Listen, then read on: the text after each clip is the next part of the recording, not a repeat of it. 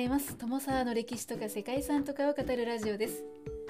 このチャンネルでは社会科の勉強が全くできなかった私が歴史や世界遺産について興味のあるとこだけゆるく自由に語っています。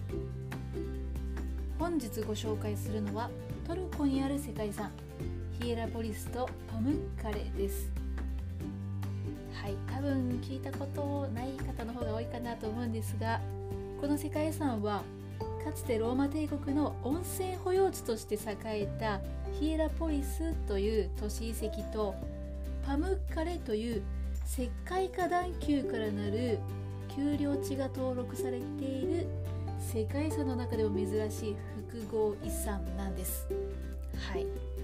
石灰化段丘というのはですね石灰化という炭酸カルシウムの沈殿物によって作られた小さな池が階段状に積み重なった地形のことなんですね。日本でも温泉地であったり鍾乳洞の中で似たようなものを見ることができますよ。パムッカレの石灰花壇球は一面真っ白な花壇球にブルーの池がめちゃくちゃ美しいです。と言いながら私も画像でしか見てはいないんですけどね。今日この世界遺産は名前が可愛いなと思ってちょっと選んだんですけど検索して画像を見たらかなりですねテンションが上がりましたね、まあ、よかったらちょっと画像の方ねパムカレで検索してちょっと見ながらお話聞いていただければいいかななんて思うんですけれども。そんな私の興奮はさておきまして本日は自然が作り出した景観美と古代ローマの遺跡の融合した複合遺産。ヒエラポリスとパムッカレについてご紹介したいと思います。よかったら最後まで聞いてみてください。この番組はキャラクター辞典ワンタンは妖怪について知りたいパーソナリティ空飛ぶワンタンさんを応援しています。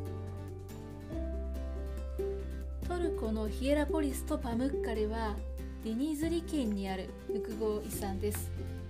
デニズリ県というのはトルコの国の中ではかなり西の方ですね。地図でいうと左の方になります。ヒエラポリスは古代ローマ都市の名前から来ている遺跡群でパムッカレはトルコ語で綿の城を意味しています。綿のお城ですね。綿というのは洋服の生地の方ですね。コットンです。はい。この地方は古来から綿花の生産が盛んに行われていたのでそのように呼ばれたそうですね。ここには鍾乳石でできた真っ白な大地が棚状に広がっていて全長は 4km 高さは 200m もあるそうですよ。どのようにこの景観が作られていくのかっていうのをもしかして気になる方もいらっしゃるかと思うのでなるだけ簡単に解説したいんですけれどもまずですね二酸化炭素を含んだ弱酸性の雨水が石灰岩を溶かしてそれが地面に染み込んでいくんですね、まあ、その溶け出す石灰岩の主成分というのが炭酸カルシウムなんです。次にマグマによって地面が温められて今度は温泉として地上に湧き出してくるんですよ。その際に酸性濃度が薄まるのに加えて水分も蒸発してしまうので炭酸カルシウムは結晶のような固体の状態で出てきてしまうんですね。そしてそれが崖を流れ落ちていくんですけれどもその際に斜面に小石であったり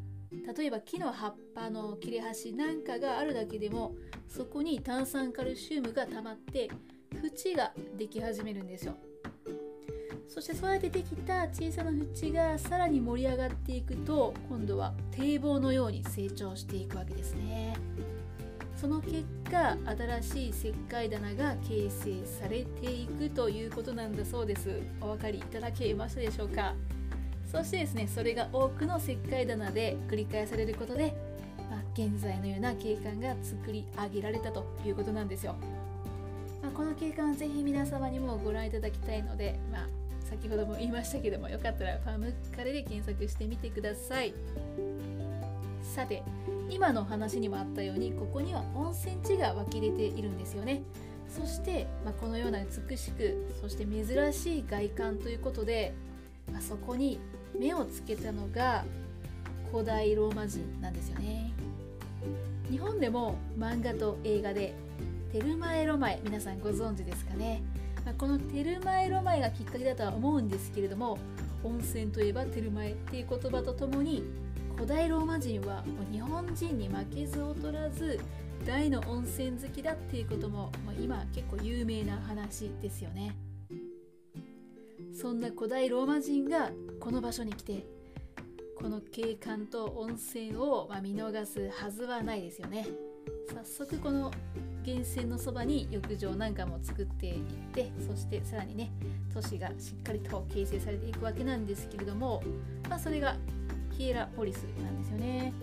とはいえですねもともとヒエラポリスはですね紀元前190年に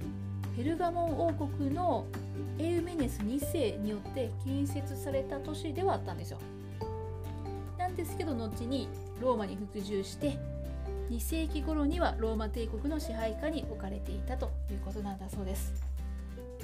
そしてこのローマ帝国下でパムッカレから湧き出る温泉を利用して帝国の保養地として繁栄していったということですね。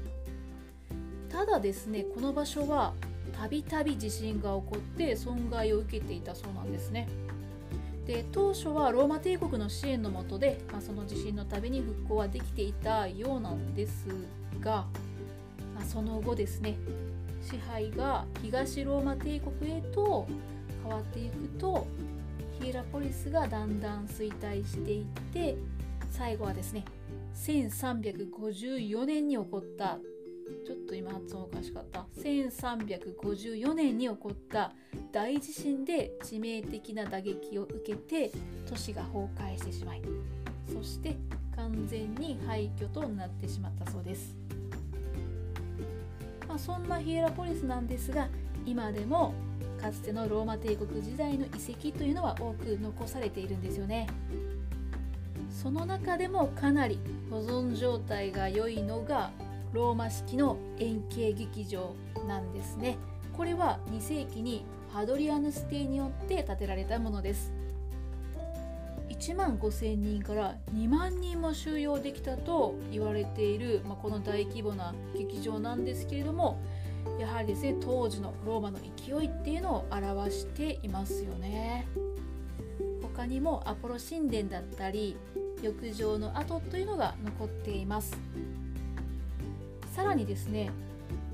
ペルガモン王国時代のヘレニズム文化から以降のローマ文化やビザンティン文化にも触れてきたヒエラポリスということもあって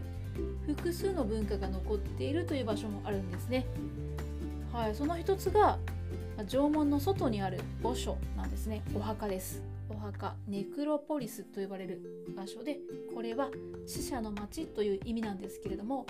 ここにはさまざまな時代様式のお墓が残されているそうです。そんな歴史的な遺構も残されていて非常に見どころの多い魅力的な世界遺産でもあるヒエラポリスとパムカレーなんですけども温泉温泉地として栄えていたということもあって、まあ、パムッカレは以前は入浴することもできる場所だったそうなんですよ。ですが現在は周辺のホテルに温泉を提供しているということもあって、まあ、湯量も少なくなっているっていうことと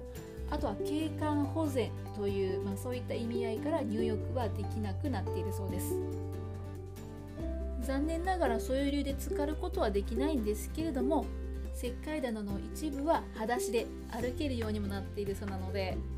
どうでしょう？足湯気分くらいは味わえるかもしれませんね。ということでそんな素敵な世界遺産なんですけれどももしすでにパムッカレを検索していただいている方はうすうすお気づきではあるかもしれないんですけどもはい。パムッカレというワードを検索すると他の検索ワードの中にパムカレがっかりっていうワードがね入っているんですよね。がっかりとはどういうことかと言いますとですね現在は温泉が干上がってしまっている場所が多いということでネットで上がっているような白にブルーの美しい超絶絶景を期待しているとがっかりしちゃうかもよっていうことらしいですね。まあそれはどうでしょうかね。仕方のないことなのかなと思うんですけれども。それを聞いてもなお私自身はですねもう機会があれば是非行ってみたい世界遺産だなというふうに思っております。ということで本日はここまでとなります。ここまでご清聴いただきましてありがとうございます。では皆様素敵な一日をお過ごしくださいね。友沢でした。